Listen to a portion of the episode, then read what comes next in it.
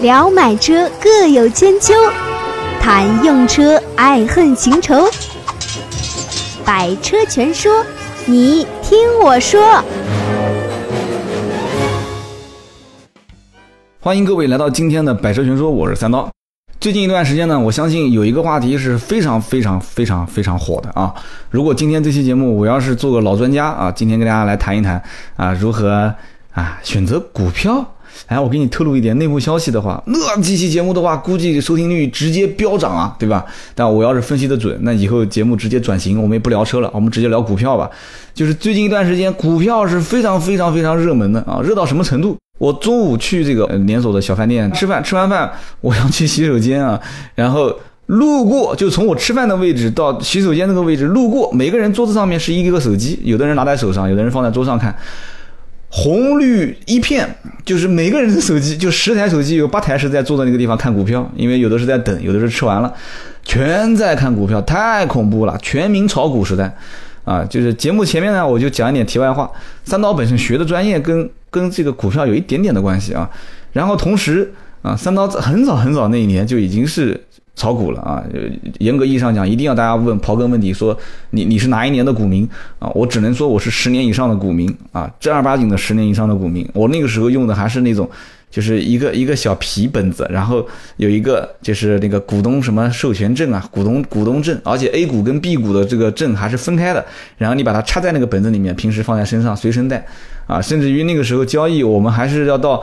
比方说交易大厅啊，或者是电话交易，那个时候啊，那个互联网交易也只是我当时最早发现啊，可以在网络上面怎么去操盘。但是很多老头老太还是喜欢到交易市场去用那个机器交易。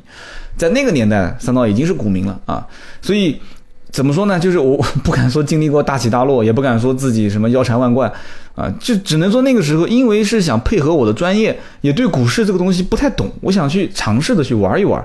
啊，但是你你你说我是怎么玩的啊？我只能说是几千块钱进，几万块钱出，确实赚了一些钱。但是那个钱，仅仅是我在 不贪心，而且没有任何顾虑的情况下，因为我就几千块钱进去的嘛，就完全亏光了都无所谓的这种感觉。最后啊，就阴差阳错赶上了中国当时从熊市到牛市最最狂妄的那一个阶段啊！大家回头去翻一翻就知道了。啊，三到上大学是哪一年？我的年龄也不是什么秘密，你去推算一下就知道了。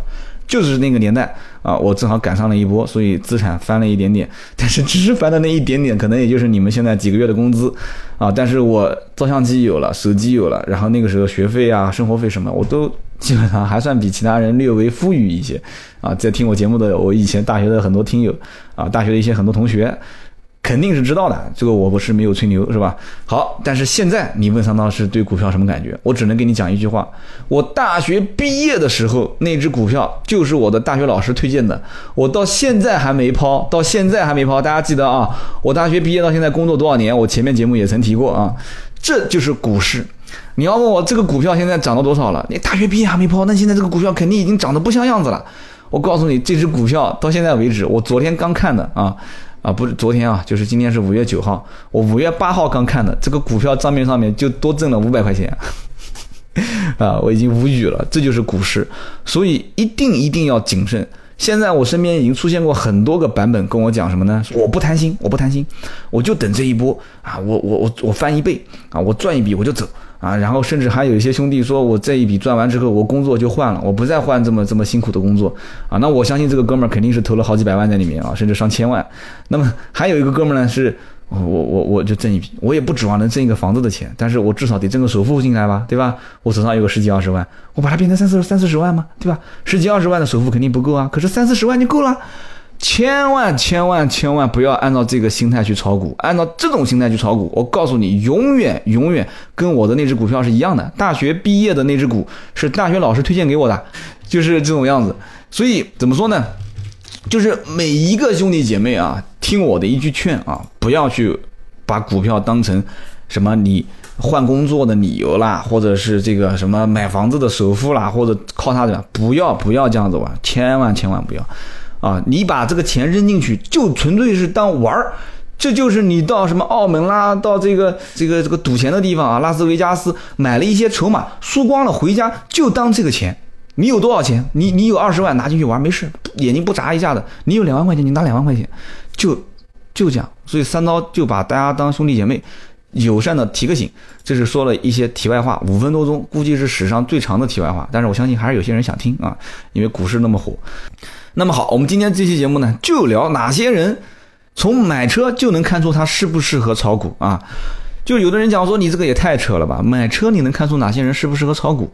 啊，那从你这个角度来看，可能看不出。但是我是销售，我这么多年我看过无数多的一些买车的人，什么样形形色色的人都有啊。就是包括刚刚我讲的，就是我这哥们儿，当时我们去吃饭路上，他买了一辆三系，还没上牌，我们就在聊天，他也讲自己的想法，说因为我没有之前没认识你三刀啊，之前我就是反正到处比价格，比完价格之后也托关系去找一找有没有认识人，然后到车展，车展比完价，我也是犹犹豫豫。最后发现车展价格果然是最低的啊，价格又调回来，调回来之后怎么办呢？啊，求销售，然后求领导能不能按照车展前的价格，按车展的价格啊给我啊，好不容易给了，给了赶紧付钱吗？这不就是跟炒股的这种价格走势是一模一样的吗？对吧？一路看空，一路看跌，那怎么办呢？我就等它跌，再跌，再跌，跌到更低我再买。什么叫更低啊？对吧？永远你不知道什么叫更低。所以你看，曾经也有人跟我聊过一件事情，说什么呢？说。这个你你做豪华品牌是吧？我说对啊，我做奥迪啊，然后宝马奔驰我也可以代售嘛，因为很多朋友兄弟都在里面。他说你你你你现在做的这些客户是不是豪华车客户嘛？都不会跟你计较的，对吧？就是一千两千都不会跟你讲。我说这个要看啊，为什么这个要看呢？你比方说这个 A 八 Q 七的客户，他会不会在乎一千两千呢？严格就从概率上来讲的话，他真的很少也会在乎一千两千的。他只会在乎什么呢？就是说我两家店一比，你的报价实不实在？就是说你第一口报价和我们最终的切入的成交价，是不是能在基本的啊？所谓叫基本，就是可能三千五千啊这个范围内，你只要报的准。我觉得你这个人我认可了，那我即使到别的店问到比你低的价格，他可能会打个电话告诉你说，哎，说小伙子，我想问一下，你这边价格能不能再低一些？就是这些人，他只是简单性的、象征性的去问个价格而已啊，他对这个价格的敏感度不会太高。那哪些人对价格敏感度高呢？有人讲说，那那照你这么讲的话，那不就是卖的最便宜的这个车吗？对啊？奥迪的最便宜的车是奥迪 A 一，对吧？二十多万。你曾经如果听我前面讲奥迪 A 一的那款车，你知道。这个车主群啊，就是这一个套的，就是不叫这一套，就这一系列的车主，反而是对价格不敏感的。为什么呢？因为已经麻木了嘛。就很多人有的是从七八万块钱的 Polo 开始看起的，就一路你听我那期节目就知道，就一路飙升，最后飙到了奥迪 A 一。而且有可能他看到奥迪 A 一想买回家的时候，他对时间是有要求的，他今天看到今天就要提，但是他对价格没有太多的敏感性。真的，这一点不夸张啊。但是什么样的人会有敏感性呢？畅销车型，而且特别是豪华车的畅销车型，对价格特别敏感。你比方说像奥迪的 A 四，奥迪的 A4L 的标准型和舒适型。敏感的是一塌糊涂，稍微有一些变动，就我们特别能看得出来，就是我们对价格政策稍微一调，这个车销量叭就在往上涨，就是在原有的基础上，只要你有货能供得上，你只要降低个两三千块钱，就巨多的人会在那个地方持币观望啊，就等着你调那两三千块钱，你只要一调价，马上立马就有人付钱，但是你还不能调得多，你要是说一下子调上一万，那很多人就直接就不买了，就就看了。因为就已经超出他所认为的正常降价幅度，他会觉得他可以看空啊，他可以他可以就继续等。你现在是一万，你后面可能两万甚至三万啊，最后你你这个车这不就五折卖了吗？啊，五折抛售的车也有啊，对吧？以前欧宝推出中国市场的时候，有些车也是五折在卖嘛，所以就是这个就非常像。股票市场的这种行情啊，虽然股票也有什么 K 线图，有什么曲线，这个曲线那个曲线，但是车市没有人去总结。其实国外也有嘛，对吧？在美国有个叫 KBB 啊，Kelly Blue Book，就 KBB 凯利的蓝皮书。我曾经有期节目也提过，它就是专门做新车的一个价格走势的一个研究。它不但能告诉你这个车从上市以来到中间迭代啊，一代、两代、三代、四代、五代换代之后，到现在为止的这一代是什么时候上市，它的价格区间是在什么位置。啊，建议成交价在什么位置？就是国内现在很多的一些报价软件都是在模仿嘛，就是国外很久很久以前就有的东西。它不但能说出它历史上的成交价、建议成交价，以及现在的实际成交价和建议成交价，它还可以给你推算，就是推算、推演这个车价的走势，因为它有大量的数据可以判断以前第一代、第二代、第三代和第四代它的价格是怎么走的，所以只要不出偏差，这个第五代和第六代。啊，只要你人大环境不变啊，你只要车子没有什么一些大的改动啊，你脱胎换骨的改动，那你的价格走势是恒定的啊。所以说，你想想看，就这有点像大数据时代啊。这个人家不讲嘛，现在是叫 big data 啊，大数据时代已经开始进入到二点零，叫做什么叫 good data，就是大数据往好数据啊，有用的数据上去去去去去推演。当然我也不知道这个词用的对不对，反正我也是看的都是野史啊，我看的是野史。所以现在的老百姓，你说股市能不能推？股市为什么不能推？是因为这里面包括庄家啊，包括这里面有很多去。去在里面操盘的一些人啊，一些基金公司，他根本不会根据这个公司的价值，而是对有没有话题可以炒，这就是一盘菜，你炒完了我来炒，我炒完了他来炒，找话题性啊，你是到底是抬轿子的还是坐轿子的，这个你说不清楚的，对不对？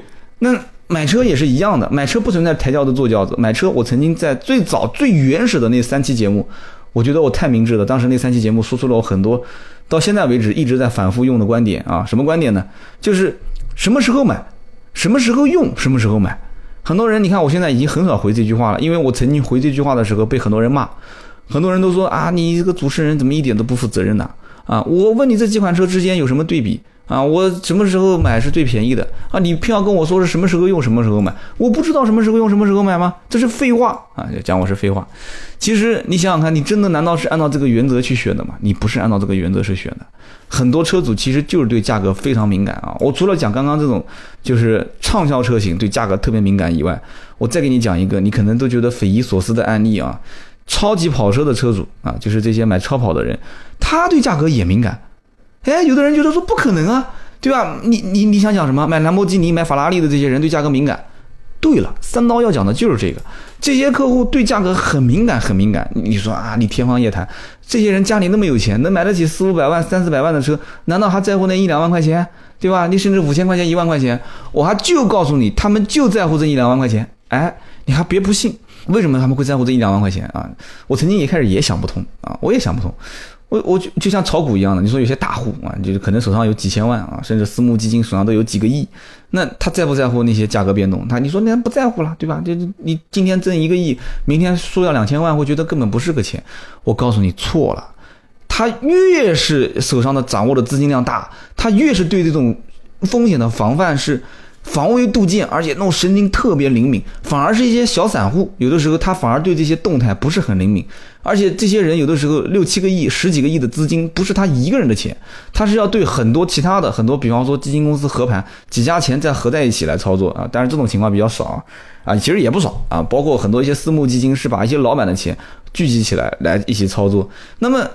4S 店的这种报价，你说不就是全国各地所有的经销商大家一起合盘，然后看现在目前是什么行情啊？行情好的时候大家都加价，心照不宣啊，也没有人统一站出来说，哎，我来起个头啊，大家一起我们写个协议书。你写协议书不是找麻烦吗？对吧？那如果说是区域性的降价怎么办呢？那不就很正常吗？大家都看空市场行为，一个无形的手，那你自己也没办法。但是有人讲超跑。这些人为什么会对价格敏感？我来分析几个原因给你听啊。首先一个，其实超级跑车它是没有区域限制的，不管是从奥迪 R 八啊，曾经我也是卖过非常多的奥迪 R 八啊，两位数，但是到不到三位数啊。这个两位数当时我也是算在圈内很多人也也都认识，因为只要一听说 R 八的价格定价啊、超跑啊什么的，都会打电话过来问。所以说这个价格是怎么定的？就是全国各地的这个车子的价格，大家怎么定？它会根据市场的情况和库存的情况来安排。但是其实有个恒定价，这个恒定价一般都是以，比方说销量比较大的区域啊，就是客户的认可度比较高的区域，以它来定啊。所以比方说我我南京这个区域，就举个例子，有也不算是啊，就比方说南京这边阿八的车主比较多啊，江苏区域阿八车主比较多，然后买的人很多，怎么办？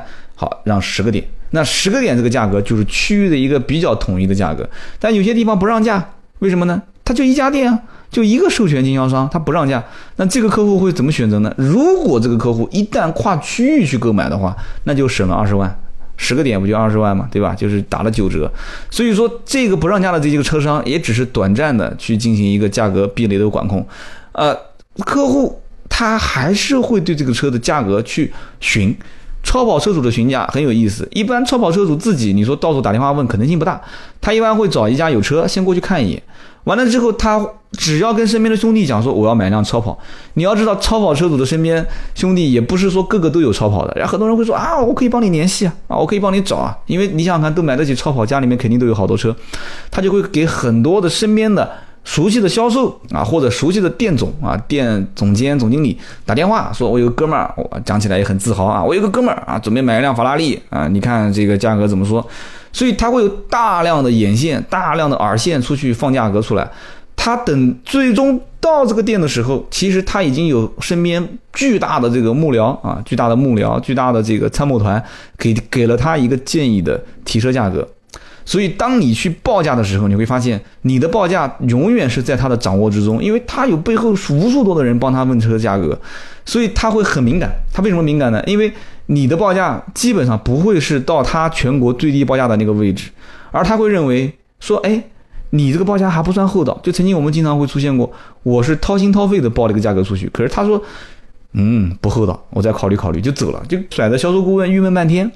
然后销售顾问就找我说：“哎，这个怎么回事？我报价已经是公司全线中的最底价。”我说：“没关系，啊，我去了解一下全国各地的报价，然后我再给你个答复啊。就是说，有可能是有一家或者两家开始抛货啊。如果一旦抛货，我们店不抛，那可能这个客户就流失掉。但是如果我们店跟进，这不跟炒股又很像了吗？如果有人抛，我跟进，那不就是今天就跌停了吗？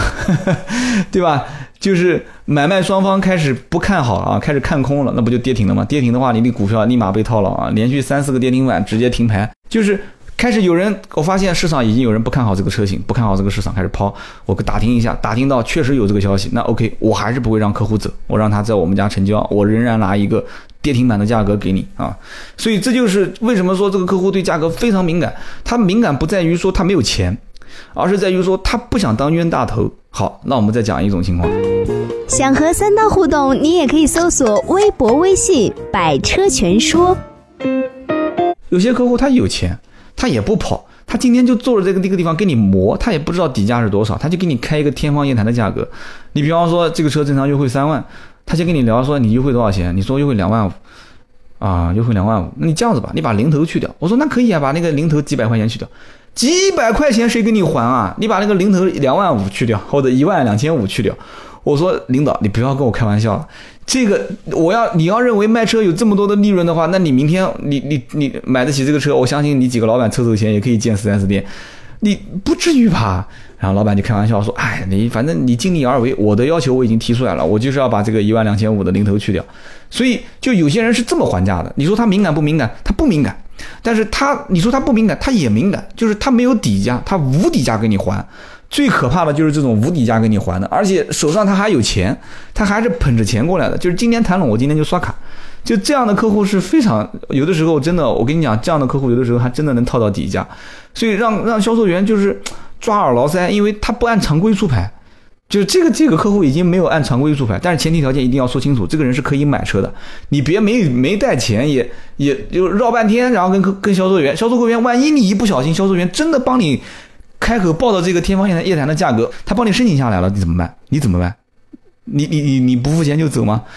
你不付钱就走的话，那那你良心上说得过去吗？啊，所以你一定得是先，前提是真的想买这个车。